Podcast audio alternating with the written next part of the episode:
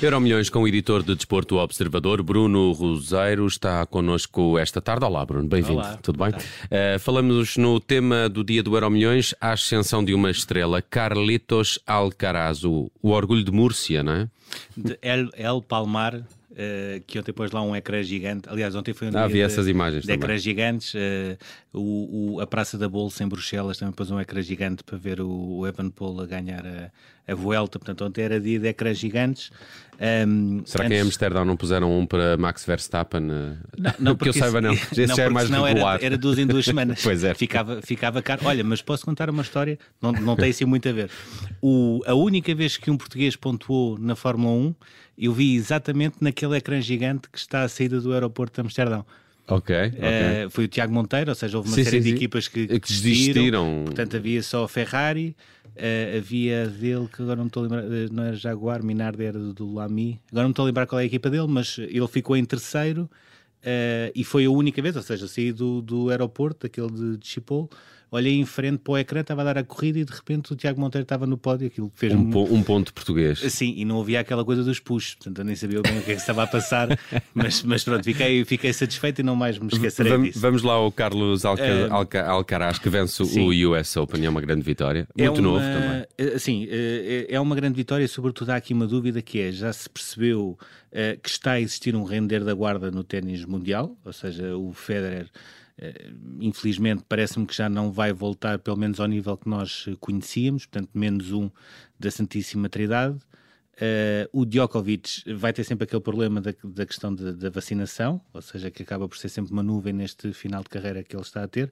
E depois temos sempre o Nadal, que infelizmente também um, está sempre condicionado pela sua capacidade física ou não, e já se percebeu no US Open que ele já está mesmo a levar o seu corpo ao limite. Provavelmente ainda vai ganhar Roland Garros pelo menos eh, no próximo ano, mas não haverá muito mais Nadal. E de repente nós uh, tivemos aqui, aliás, até inclusivamente aqui no Euro Milhões, a falar do Zverev, do Medvedev, do Tsitsipas, perceber quem é que poderia assumir este, este trono que ia, que ia ficar uh, vazio no dia em que saírem os três.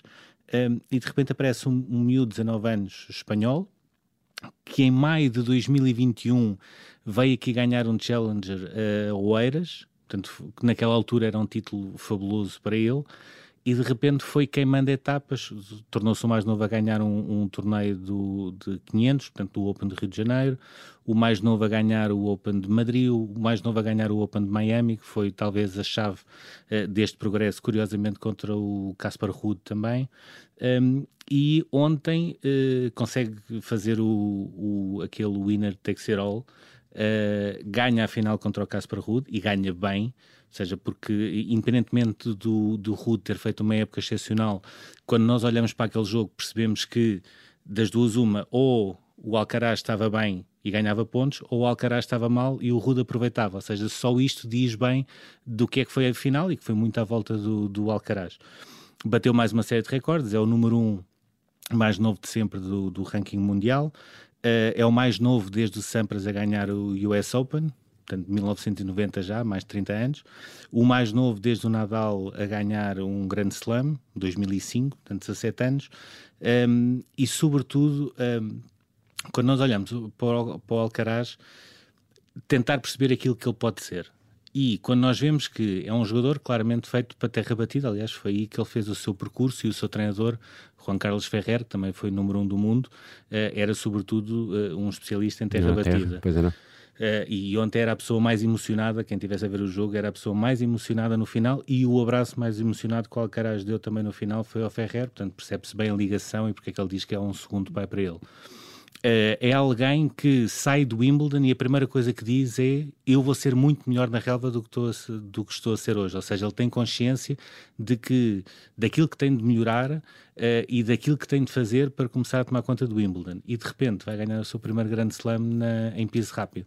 Portanto, começas a perceber que é um jogador completo, é um jogador com uma força e com uma potência que eu só me lembro de ver Nadal com esta idade.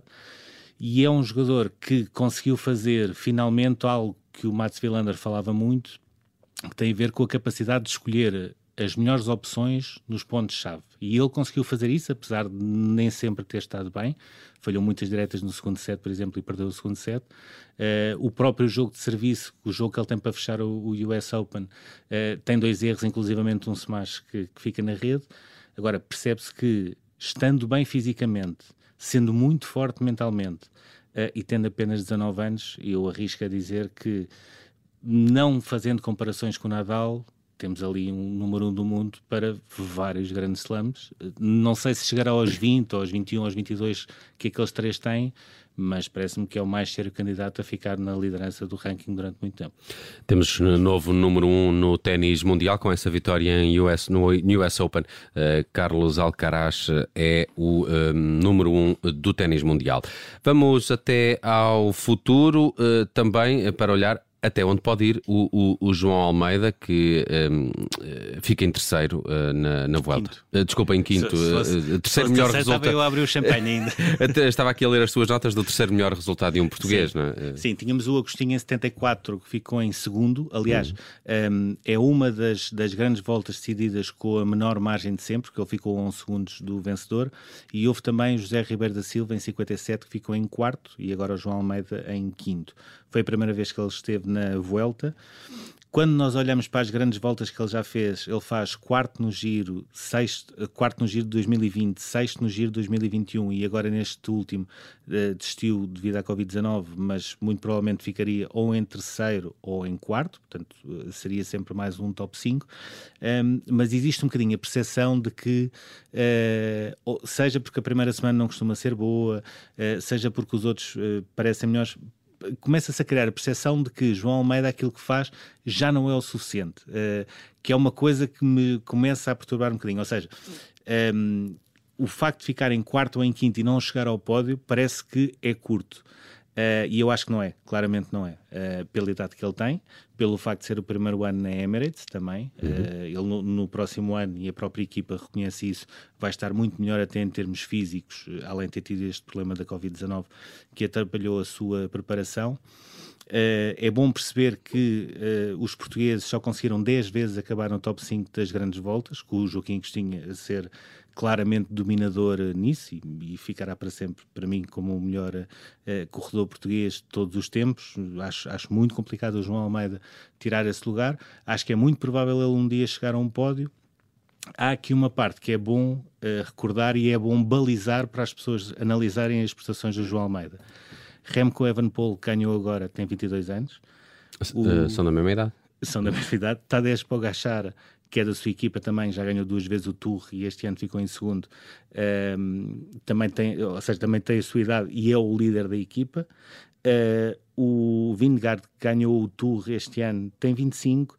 O Juan Ayuso, que também é da sua equipa, uh, tem 19 e acabou em terceiro o, a Vuelta, ou seja, uh, há mais de 100 anos que não havia um corredor tão novo a fazer um, um pódio, uh, um top 3 numa grande volta. e depois agora vou falar de só corredores que têm 25, 26 ou menos. Sivakov, Hindley, Wout van Aert, Ben O'Connor, ou seja, há eh, Mas quer altura... dizer que a concorrência é muito forte? Sim, o, o, problema do João Almeida não é ele não ser bom e não estar a melhorar. Ele está a melhorar. O problema Foi é o ano em que nasceu. A concorrência, a concorrência é, dema, é demasiado forte nesta altura. Uhum. Isso não quer dizer que, por exemplo, olhando para a Emirates, a Emirates apontar para o Gatchar para um Tour e apontar a Ayuso para a Vuelta, isso não quer dizer que o João Almeida não, não possa fazer um, um top 3 do giro. Não, nada contra. Agora a questão é a, própria Emirates vai ter de perceber que vai ter de dotar o João Almeida de uma equipa que lhe permita uh, esse top 3. Porque ele está no meio de tubarões. Ele próprio está a tornar-se um tubarão, à sua medida, mas está no meio de tubarões. E quando nós olhamos para estas prestações do João Almeida, eu acho que convém ter sempre este contexto. Uh, há muito tempo que o ciclismo não tinha uma vaga tão grande. Aliás, basta ver, os espanhóis já não ganhavam há mais de dois anos uma etapa e, e, foi quase um ressurgimento do ciclismo espanhol também com o Ayuso em terceiro. Curiosamente na despedida do Valverde, uh, e os belgas não ganhavam uma grande volta há mais de 40 anos. E, e o, o, corredor com mais grandes voltas é belga, é o Eddy Merckx, ganhou 5 tours, 5 uh, giros e uma volta. Há, Portanto, há uma nova fornada, não é? Há uma nova fornada a aparecer. Uh, os Países Baixos é, é, quase dar um pontapé e sai de lá um, um, um, um grande ciclista. O, o Vingegaard é dinamarquês, portanto há uma série de países europeus, eu, eu não só, desafio, João. Que, que, que estão a aparecer acontecer, é, é ótimo para a modalidade, não é tão bom para o João, é um desafio ainda maior para ele. Bruno, um, um, minuto para olharmos a memória do dia do Euro Milhões. Uh, faz hoje anos o mais polémico jogo de basquetebol da história. Sim, uh, uma vergonha, deixa-me dizer uma vergonha. Ou seja, não, não, aqui não interessa quem ganhou ou quem é que perdeu, mas tudo aquilo que aconteceu é, é, é de filme. Uh, contextualizando, os Estados Unidos levavam sete medalhas de ouro no, nos Jogos Olímpicos em basquete, portanto há 36 anos que não perdiam, chegaram tranquilamente mais uma vez à final contra a União Soviética, conseguem fazer Isto dois lances livres, em, 72, em 72, nos Jogos Olímpicos de, de Munique, uhum. portanto faz, fez este fim de semana 50 anos da data desse final, dessa final estão a ganhar 50-49 com dois lances livres a 3 segundos do final e de repente há duas interrupções, ou seja, a União Soviética faz uma reposição de bola, mas o jogo depois acaba por ser travado porque supostamente houve um desconto de tempo pedido.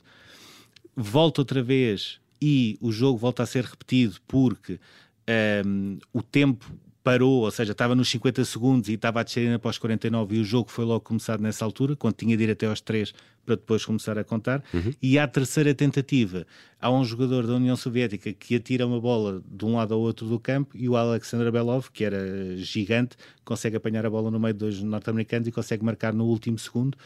Com uma curiosidade, os Estados Unidos protestaram e depois, posteriormente, também não foram ao pódio receber a medalha que continua no Museu Olímpico da Suíça. Todas essas medalhas, 50 anos depois, continuam lá e os Estados Unidos não vão lá recebê-las enquanto não forem reconhecidos como vencedores. Uh, foi o recurso analisado por um júri de 5 elementos. Problema: 3 eram no Bloco de Leste, 2 não okay. e ficou 3-2. E Quem ficou diria? a vitória para Quem o diria? RSS na altura. Eh, esses Jogos Olímpicos de 72 também já, já, ah, já e, estavam ricos. E aqui com uma é? curiosidade, deixa-me só acrescentar: a União Soviética tinha 49 medalhas de ouro, o objetivo político era chegar às 50, apesar de ser claramente a que já tinha mais, faltava só esta e curiosamente e apareceu desta maneira. Muito bem, bela história esta. Não conhecia esta questão do, do jogo mais polémico da história, uma vergonha como tu Não, classificaste é, bem. Mal. Vai ao YouTube, é, é Ouvir coisa... isto, o jogo de, de 72 entre os Estados Unidos e a URSS em basquete. Bruno Rosário, editor do Desporto Observador, com o Euro Milhões desta segunda-feira. Obrigado, Bruno. Um abraço. Obrigado.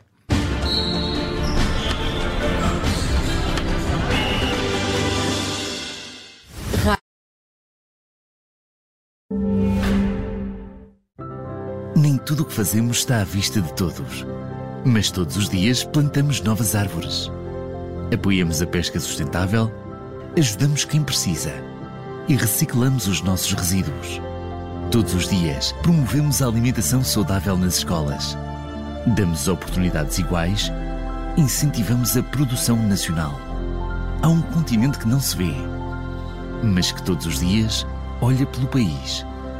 E assim, criamos um futuro bom para Portugal. Antes de seguir viagem, descarrega a aplicação Fidelidade Drive e não precisa de ser cliente Fidelidade.